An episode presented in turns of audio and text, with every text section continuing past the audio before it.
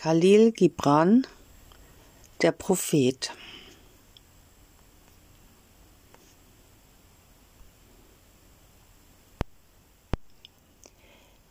Die Ankunft. Die Ankunft des Schiffes Al-Mustafa, der Erwählte und Geliebte, der seiner Zeit eine Morgenröte war, hatte zwölf Jahre in der Stadt Ophalis auf sein Schiff gewartet, das Wiederkommen und das ihn zur Insel seiner Geburt zurückbringen sollte. Und im zwölften Jahr, am siebten Tag des Jelul, des Monats der Ernte, erstieg er den Hügel jenseits der Stadtmauern und schaute zur See. Und er sah sein Schiff mit dem Nebel nahen. Da wurden die Tore seines Herzens aufgeschwungen, und seine Freude flog weit über das Meer. Er schloss die Augen und betete in der Stille seiner Seele. Aber als er den Hügel hinabstieg, überkam ihn eine Traurigkeit, und er dachte in seinem Herzen Wie soll ich in Frieden und ohne Trauer gehen? Nein, nicht ohne Wunde im Geist werde ich diese Stadt verlassen. Lang waren die Tage der Qual, die ich in ihren Mauern verbrachte, und lang waren die Nächte der Einsamkeit, und wer kann seine Qual und seine Einsamkeit ungerührt hinter sich lassen? Zu viel von meinem Geist habe ich in diesen Straßen verströmt. Und zu zahlreich sind die Kinder meiner Sehnsucht, die nackt in diesen Hügeln wandern. Und ich kann mich nur schwer und mit Schmerzen von ihnen zurückziehen. Es ist kein Gewand, das ich heute ablege, sondern eine Haut, die mir mit eigenen Händen die ich mir mit eigenen Händen abreiße. Auch ist es kein Gedanke, den ich hinter mir lasse, sondern ein Herz, süß, vor Hunger und Durst. Doch ich kann nicht länger bleiben. Das Meer, das alles zu sich ruft, ruft mich, und ich muss das Schiff besteigen. Denn zu bleiben, auch wenn die Stunden in der Nacht brennen, hieße zu gefrieren und unbeweglich zu werden und in einer Form zu erstarren. Gern nehme ich alles, was hier ist, mit mir. Aber wie wäre mir das möglich? Eine Stimme kann nicht die Zunge und die Lippe mit sich tragen, die ihr Flügel gaben. Allein muss sie in den Äther hinaus. Allein und ohne sein Nest muss der Adler zur Sonne fliegen. Als er nun unten am Hügel angekommen war, wandte er sich wieder dem Meer zu und er sah sein Schiff in den Hafen einlaufen und auf dem Bug die Seeleute, die Männer seines eigenen Landes. Und seine Seele rief hinaus zu ihnen, und er sagte Söhne meiner ehrwürdigen Mutter, ihr Reiter der Gezeiten, wie oft seid ihr in meinen Träumen gesegelt. Und nun kommt ihr in meinem Wachen, das mein tieferer Traum ist. Ich bin bereit zu gehen, und meine Ungeduld erwartet mit gesetzten Segeln den Wind. Nur einen Atemzug noch will ich tun in dieser stillen Luft, nur einen liebenden Blick noch zurückwerfen, und dann werde ich unter euch stehen, ein Seefahrer unter Seefahrern. Und du, unermeßliches Meer, schlafende Mutter, die du allein dem Fluss und dem Strom Frieden und Freiheit bist. Nur eine Biegung noch wird dieser Strom machen, nur eine Murmel noch in diesem Hain. Und dann werde ich zu dir kommen. Ein grenzenloser Tropfen in einem grenzenlosen Ozean. Und als er weiterging, sah er von Weitem Männer und Frauen ihre Felder und Weinberge verlassen und zu den Stadttoren eilen. Und er hörte, wie ihre Stimmen seinen Namen riefen und von Feld zu Feld schrien, um einander laut die Ankunft seines Schiffes mitzuteilen. Und er sagte zu sich Soll der Tag des Abschieds der Tag der Ernte sein? Und soll das heißen, dass mein Abend in Wahrheit meine Morgenröte war? Und was soll ich dem geben, der seinen Flug mitten auf dem Feld gelassen hat, oder dem, der das Rad seiner Weinpresse angehalten hat? Wird mein Herz ein Baum werden, schwer von Früchten, die ich pflücken und ihnen schenken kann? Und werden meine Wünsche fließen wie eine Quelle, damit ich ihre Becher füllen kann? Bin ich eine Harfe, damit die Hand des Mächtigen mich berühren kann? Oder eine Flöte, damit sein Atem mich durchstreifen kann? Ein Sucher der Stille bin ich. Und welchen Schatz habe ich in der Stille gefunden, den ich mit Zuversicht verteilen kann? Wenn dies mein Tag der Ernte ist, in welche Felder habe ich den Samen gesät und zu welchen vergessenen Jahreszeiten? Wenn dies wirklich die Stunde ist, in der ich meine Laterne hochhalte, dann ist es nicht meine Flamme, die darin brennt. Leer und dunkel werde ich meine Laterne erheben, und der Wächter der Nacht wird sie mit Öl füllen, und er wird sie auch anzünden. Diese Dinge drückte er mit Worten auch aus. Doch vieles in seinem Herzen blieb ungesagt, denn er selbst konnte sein tieferes Geheimnis nicht aussprechen. Und als er die Stadt betrat, kamen alle Menschen ihm entgegen, und sie riefen ihm zu wie einer Stimme, wie mit einer Stimme. Und die Ältesten der Stadt traten vor und sagten Geh noch nicht fort von uns. Eine Mittagszeit bist du in unserer Dämmerung gewesen, und deine Jugend hat uns Träume zu träumen gegeben. Kein Fremder bist du unter uns, auch kein Gast, sondern unser Sohn und innigst Geliebter. Lass unsere Augen noch nicht nach deinem Ansicht, Angesicht hungern. Und die Priester und Priesterinnen sagten zu ihm, Lass nicht zu, dass die Wellen des Meeres uns jetzt trennen und die Jahre, die du in unserer Mitte verbracht hast, zur Erinnerung werden. Du bist unter uns als Geist umhergegangen, und dein Schatten ist ein Licht auf unseren Gesichtern gewesen. Sehr haben wir dich geliebt, aber sprachlos war unsere Liebe und mit Schleiern umhüllt. Nun aber ruft sie laut zu dir und möchte unverhüllt vor dir stehen. Und seit jeher war es so, dass die Liebe erst in der Stunde der Trennung ihre eigene Tiefe erkennt. Und andere kamen auch und flehten ihn an. Aber er antwortete ihnen nicht.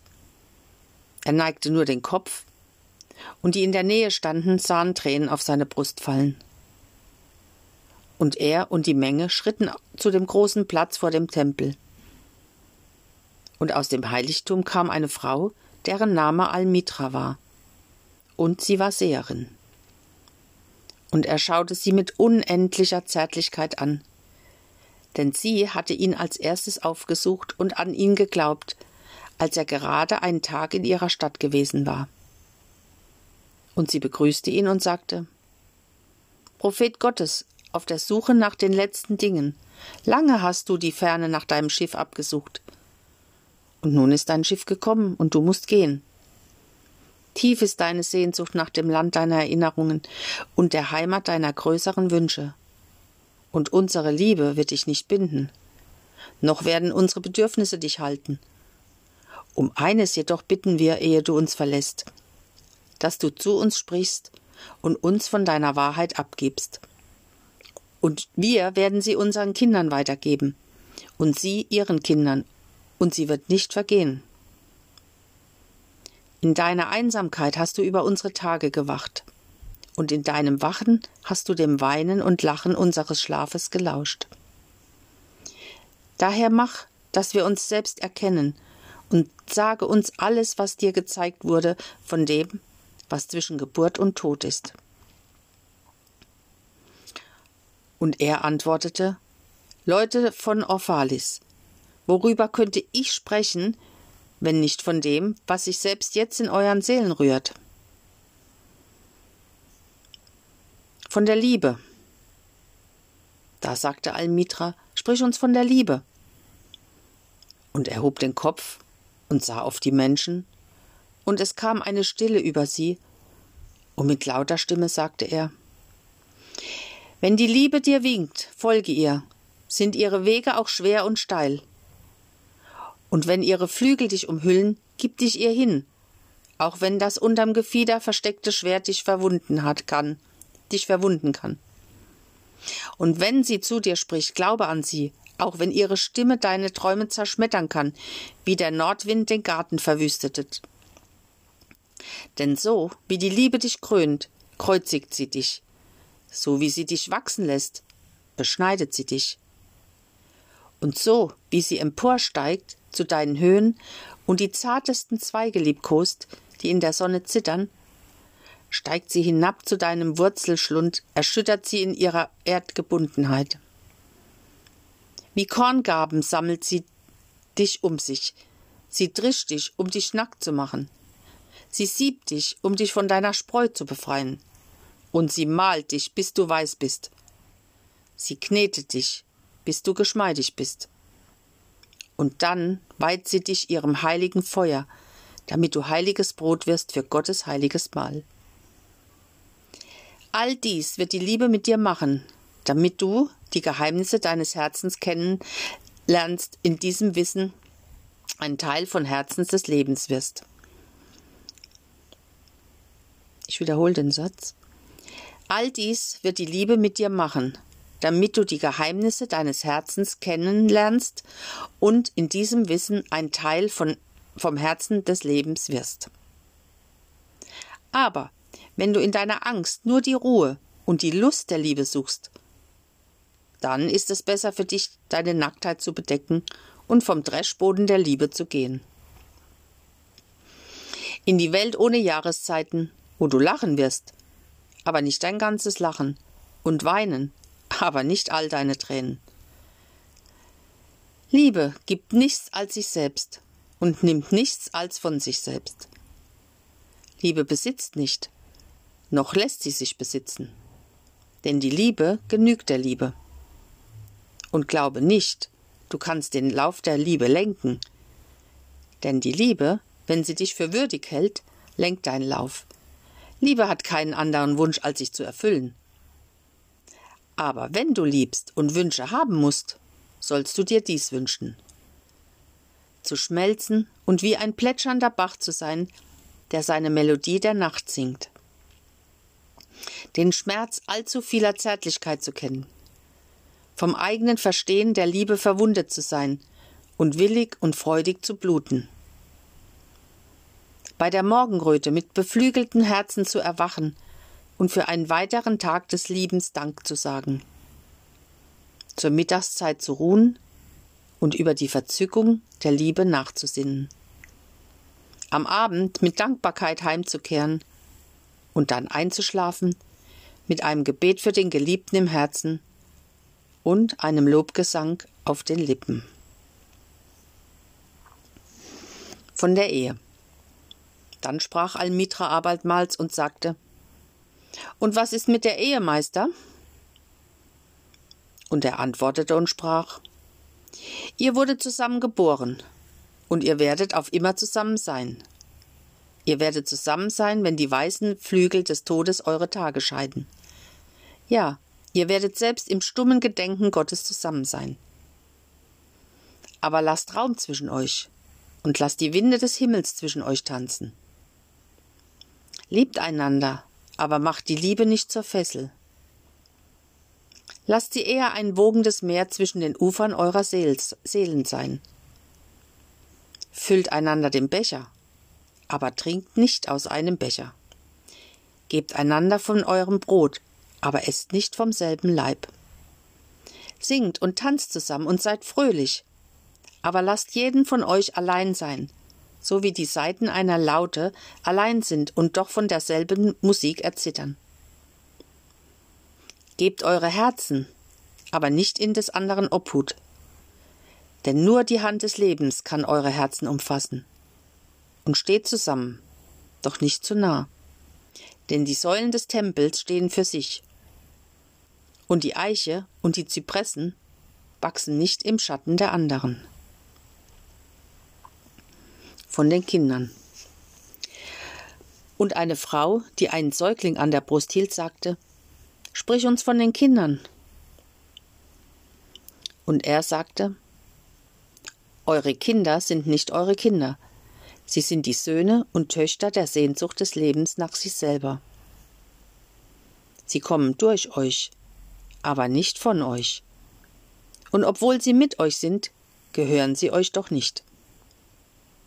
Ihr dürft ihnen eure Liebe geben, aber nicht eure Gedank Gedanken, denn sie haben ihre eigenen Gedanken. Ihr dürft ihren Körpern ein Haus geben, aber nicht ihren Seelen, denn ihre Seelen wohnen im Haus der Zukunft, das ihr nicht besuchen könnt, nicht einmal in euren Träumen. Ihr dürft euch bemühen, wie sie zu sein, aber versucht nicht, sie euch ähnlich zu machen. Denn das Leben läuft nicht rückwärts, noch verweilt es im Gestern. Ihr seid die Bogen, von denen eure Kinder als lebende Pfeile ausgeschickt werden. Der Schütze sieht das Ziel auf dem Pfad der Unendlichkeit und erspannt euch mit seiner Macht, damit seine Pfeile schnell und weit fliegen. Lasst euren Bogen von der Hand des Schützen auf Freude gerichtet sein. Denn so wie er den Pfeil liebt, der fliegt, so liebt er auch den Bogen, der fest ist. Vom Geben. Ein reicher Mann sagte, Sprich uns vom Geben. Und er antwortete, Ihr gebt nur wenig, wenn ihr von eurem Besitz gebt. Erst wenn ihr von euch selber gebt, gebt ihr wahrhaft.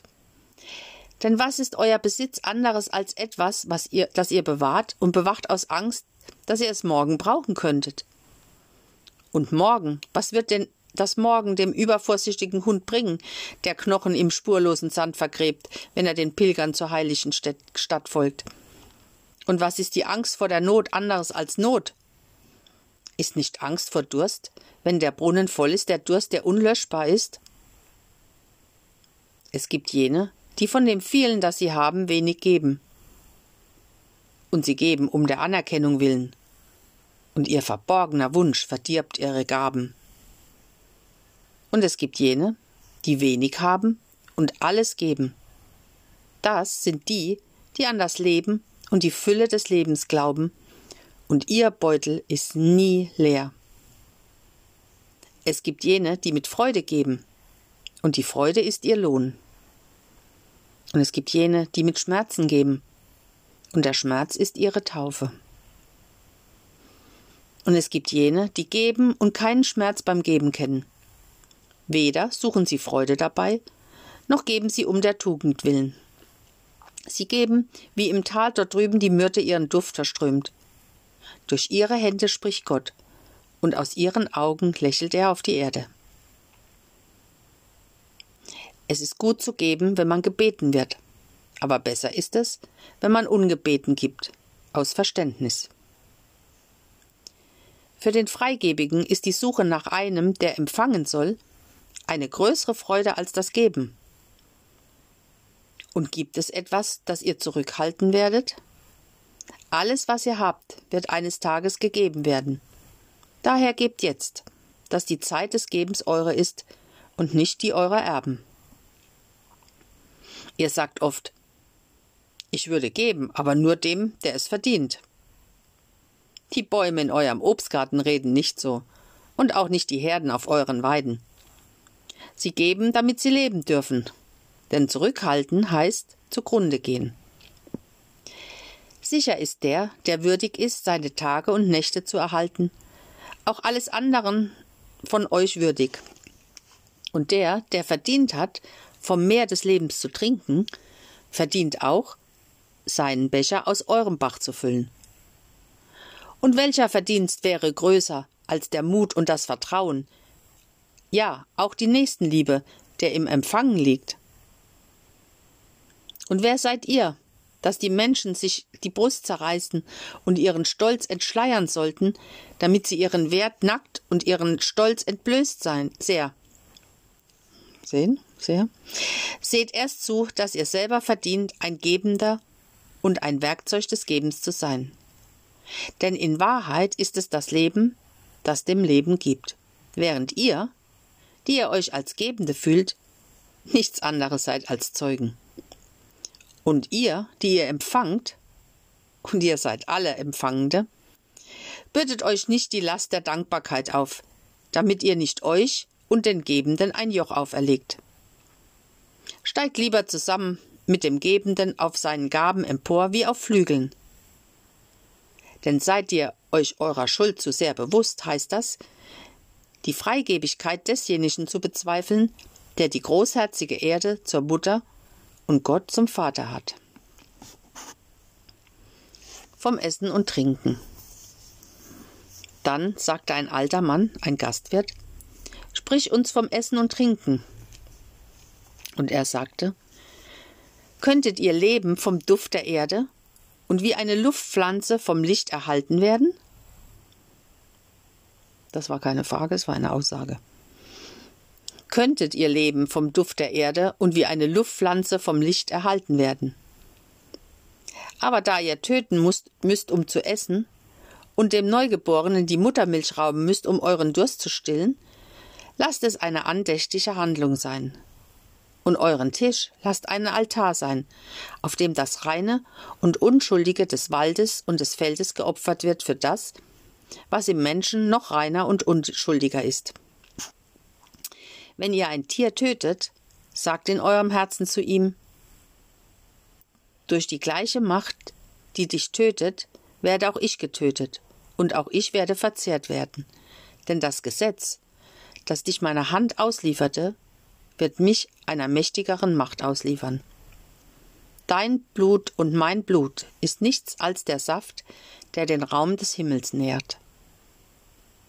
Und wenn er mit den Zähnen einen Apfel zermalmt, sagt in eurem Herzen zu ihm, Deine Samen werden in meinem Körper leben, und die Knospen deines Morgens werden in meinem Herzen blühen. Und dein Duft wird mein Atem sein, und zusammen werden wir uns aller Jahreszeiten erfreuen. Und im Herbst, wenn ihr die Trauben eurer Weinberge für die Kelter lest, sagt in eurem Herzen, auch ich bin ein Weinberg, und meine Frucht wird für die Kelter gelesen werden. Und wie neuer Wein werde ich in ewigen Gefäßen bewahrt werden. Und im Winter, wenn ihr den Wein zapft, lasst für jeden Becher ein Lied in eurem Herzen sein. Und das Lied lasst eine Erinnerung an die Herbsttage und den Weinberg und die Kelter sein. Von der Arbeit. Ein Landmann sagte, Sprich uns von der Arbeit. Und er antwortet und sagt, sagte, Ihr arbeitet, um mit der Erde und der Seele der Erde Schritt zu halten. Denn müßig sein heißt, den Jahreszeiten fremd zu werden und auszuscheren aus dem Lauf des Lebens, das in Würde und stolzer Umgebung der Unendlichkeit entgegenschreitet.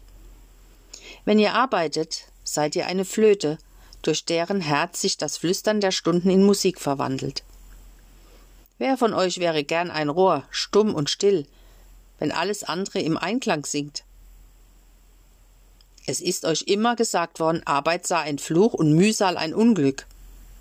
Aber ich sage euch, wenn ihr arbeitet, erfüllt ihr einen Teil des umfassendsten Traums der Erde, der euch bei der Geburt dieses Traums zugeteilt worden ist.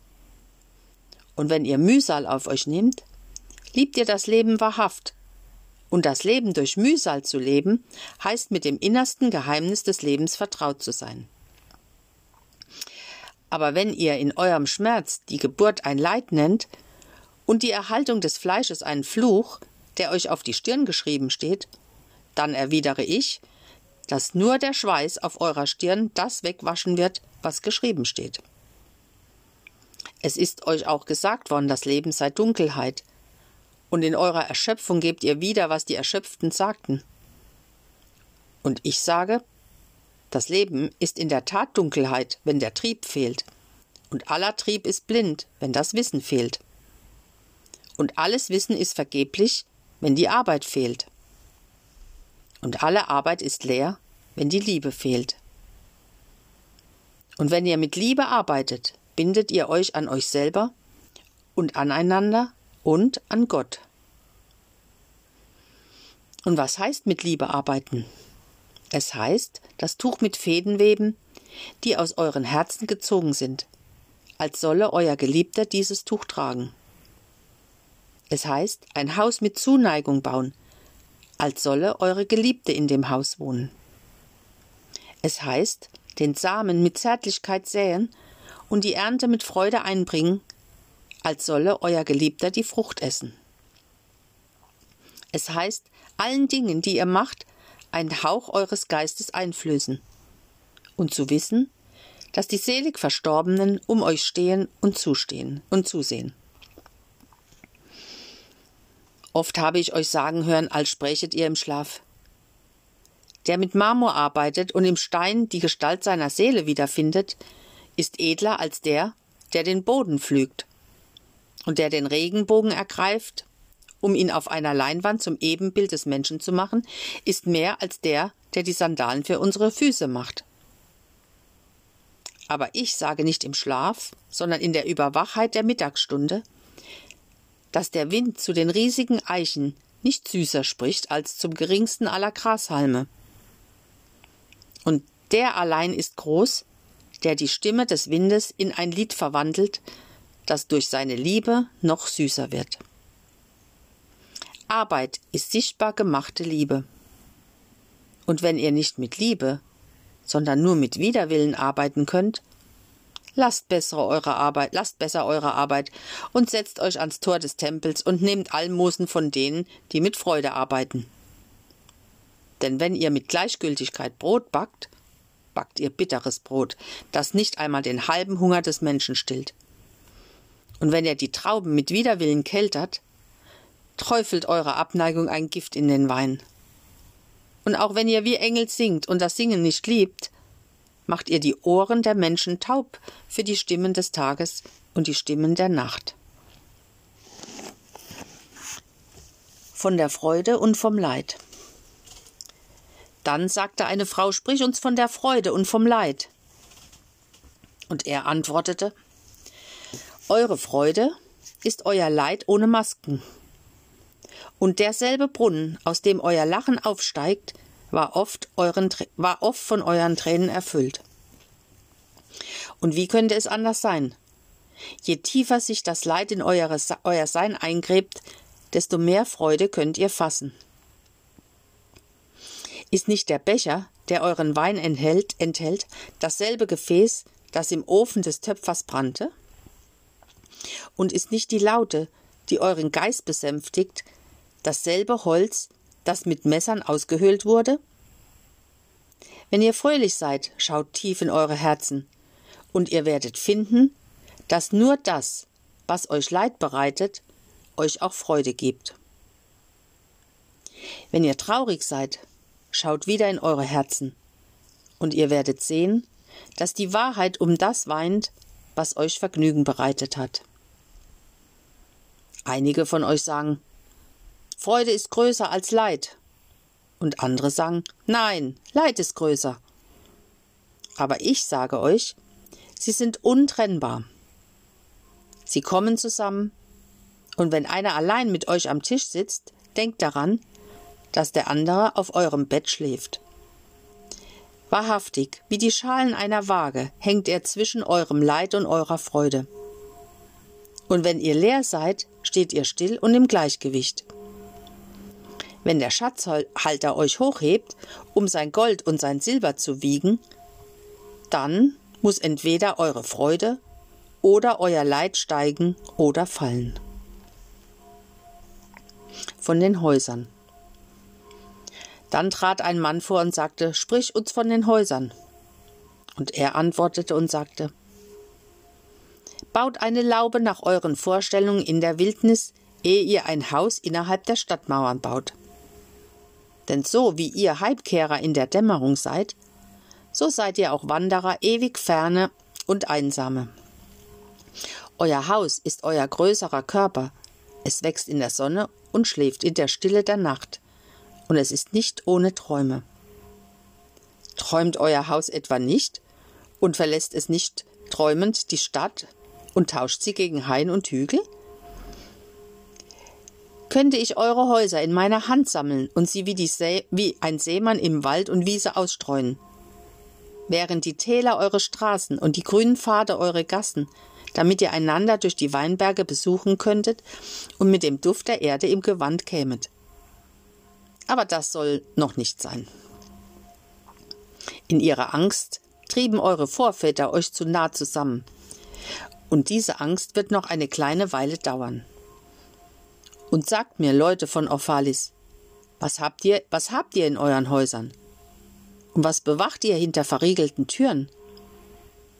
Habt ihr Frieden, den ruhigen Trieb, eure, der eure Kraft offenbart?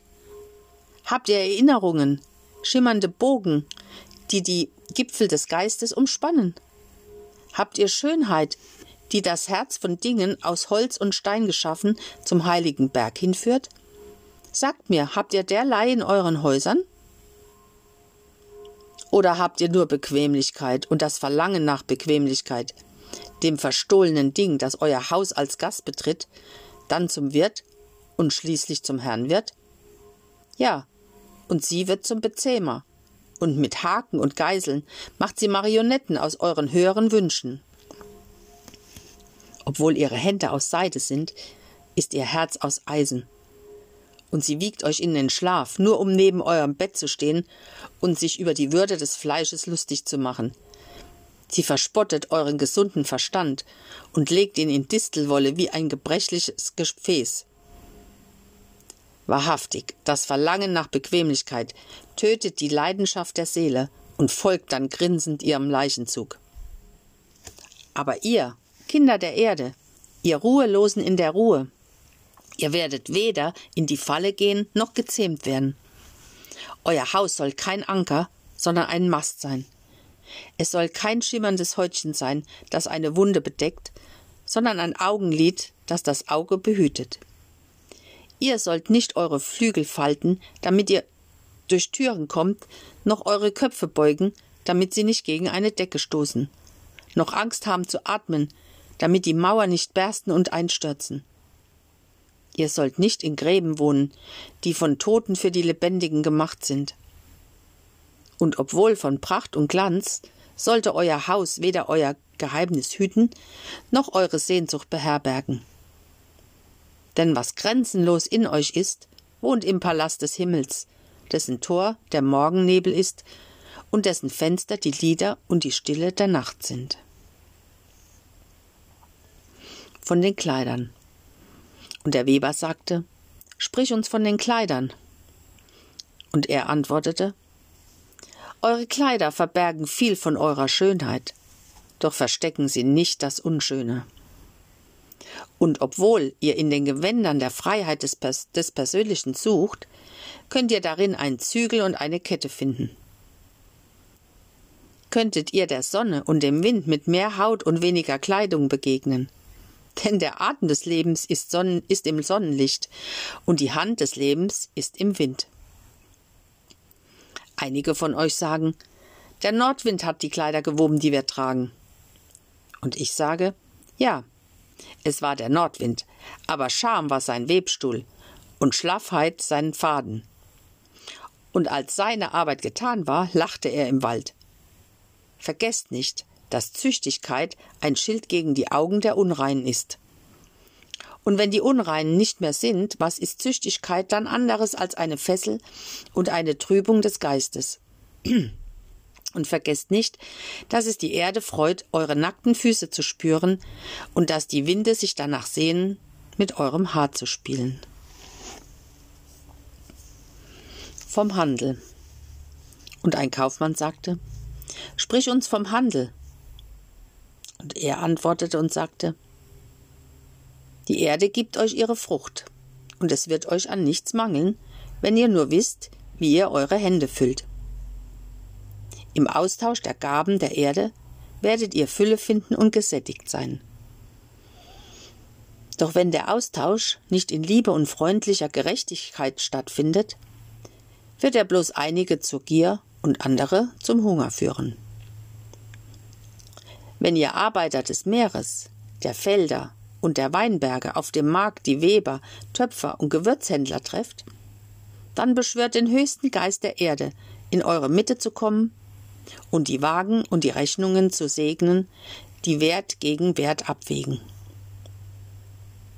Und duldet bei euren Tauschgeschäften nicht die mit leeren Händen, die ihre Worte gegen eure Arbeit verkaufen möchten. Solchen Männern solltet ihr sagen, Kommt mit uns aufs Feld und fahrt mit unseren Brüdern zur See und werft eure Netze aus, denn das Land und das Meer werden sich euch gegenüber genauso freigebig zeigen wie uns. Und wenn die Sänger und Tänzer und die Flötenspieler kommen, nehmt auch von ihren Gaben. Denn auch sie sind Sammler von Früchten und Weihrauch, und was sie bringen, obwohl aus Träumen geschaffen, ist Kleidung und Nahrung für eure Seele. Und bevor ihr den Marktplatz verlasst, seht zu, dass niemand mit leeren Händen seines Weges gegangen ist. Denn der höchste Geist der Erde wird nicht friedlich auf dem Wind schlafen, bis die Bedürfnisse auch des Geringsten unter euch befriedigt sind. Von Verbrechen und Strafe. Dann trat ein Richter der Stadt vor und sagte Verbrechen und Strafe. Und er antwortete und sagte Wenn euer Geist mit dem Wind wandert, begeht ihr allein und unbewacht ein Unrecht an anderen und dadurch an euch selbst. Und für dieses begangene Unrecht müsst ihr am Tor der Seligen anklopfen und eine Weile unbeachtet warten. Wenn der Oz wie der Ozean ist das Göttliche in euch, es bleibt ewig unbefleckt. Und wie der Äther erhebt es nur die Beflügelten. Wie die Sonne, so ist auch das Göttliche in euch.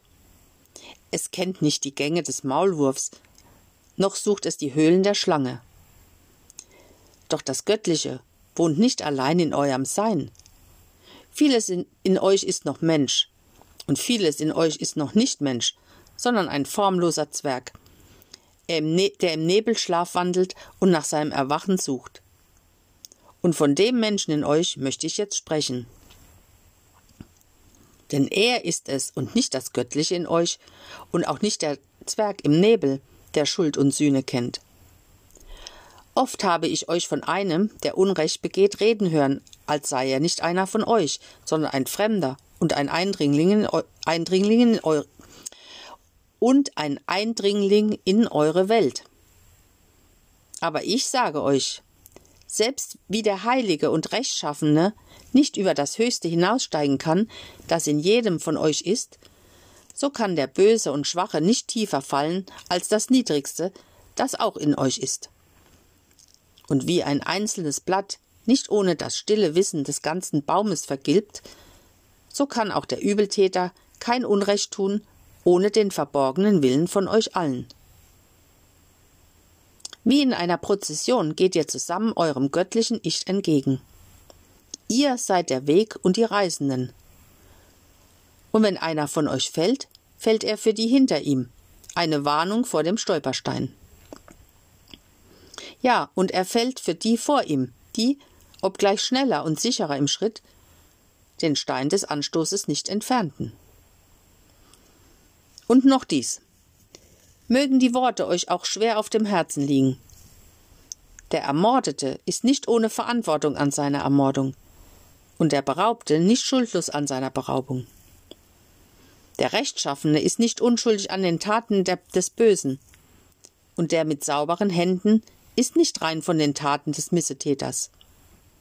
Ja, der Schuldige ist sehr häufig das Opfer des Geschädigten.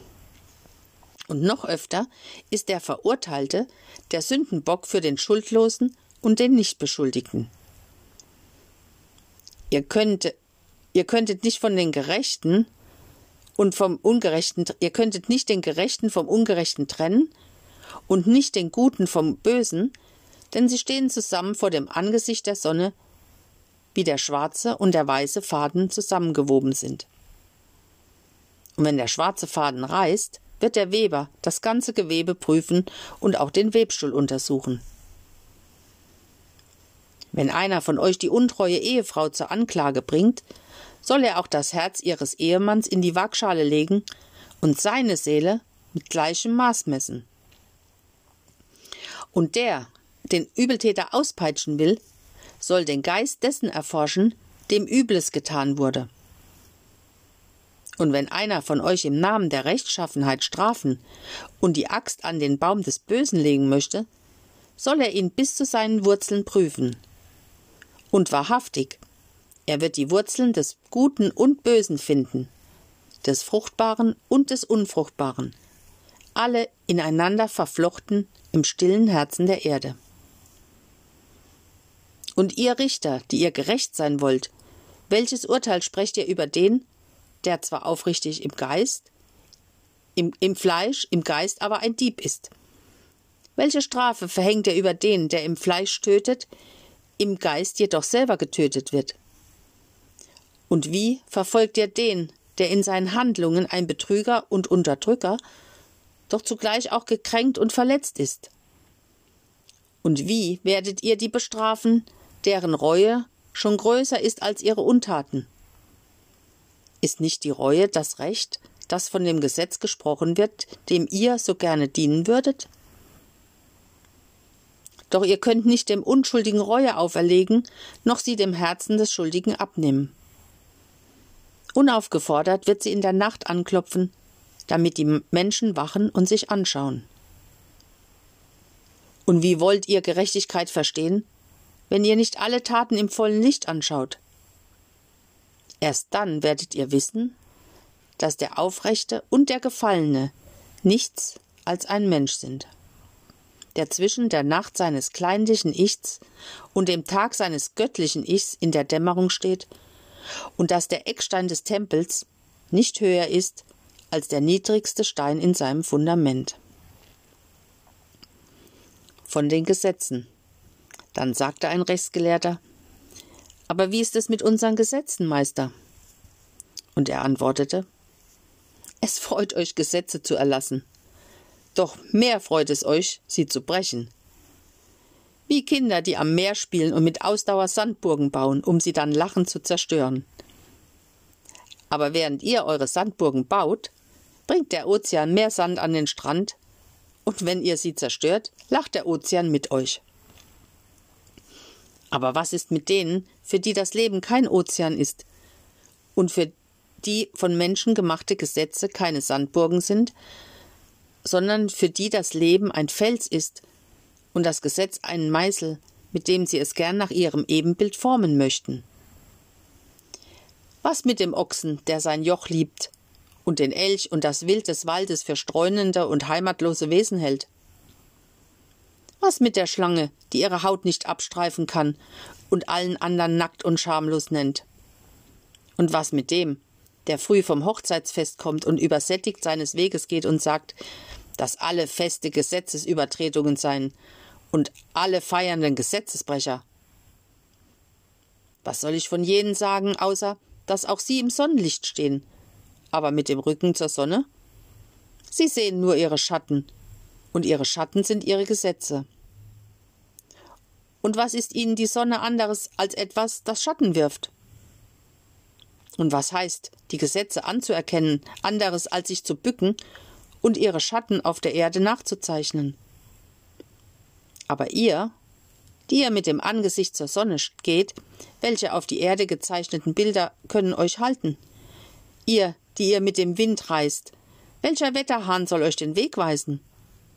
Welches Menschengesetz soll euch binden, wenn ihr euer Joch zerbrecht, aber an niemands Gefängnistür rüttelt?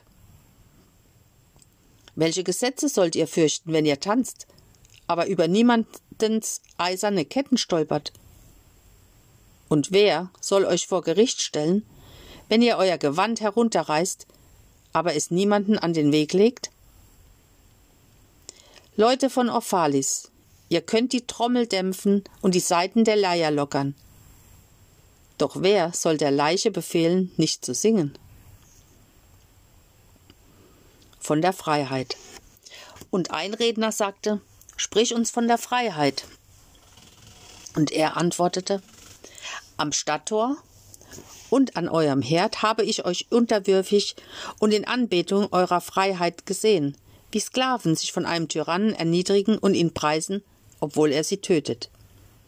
Ja, im Hain des Tempels und im Schatten der Zitadelle habe ich die Freiesten unter euch ihre Freiheit als Joch und Handschellen tragen sehen.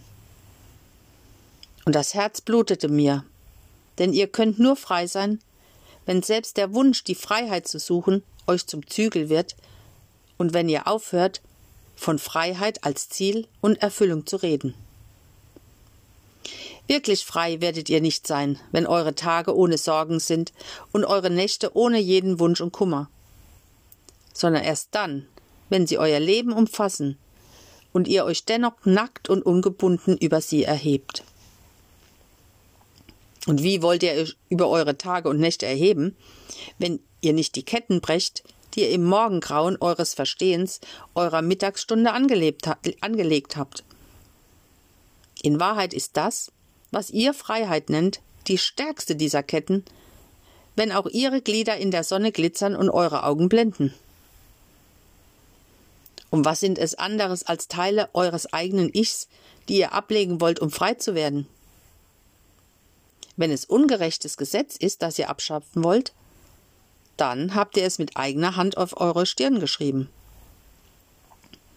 Ihr könnt es nicht auslöschen, indem ihr eure Gesetzesbücher verbrennt oder die Stirn eurer Richter wascht. Und wenn ihr das Meer darauf gießt. Und wenn es ein Despot ist, den ihr vom Thron stürzen wollt, seht zu, dass ein Thron zerstört wird, den ihr in euch errichtet habt. Denn wie kann ein Tyrann die Freien und Stolzen regieren, außer durch eine Tyrannei ihrer eigenen Freiheit und eine Scham über ihren eigenen Stolz? Und wenn es eine Sorge ist, die ihr ablegen wollt, ist sie eher von euch gewählt als euch auferlegt. Und wenn es eine Angst ist, die ihr verjagen wollt, ist der Sitz dieser Furcht in eurem Herzen und nicht in der Hand des Gefürchteten. Wahrhaftig, all das umarmt sich ständig in euch, das Ersehnte und das Gefürchtete, das Abstoßende und das Geschätzte, das Erstrebte und das, dem ihr ausweichen wollt. All das bewegt sich paarweise in euch wie Licht und Schatten, die einander verhaftet sind.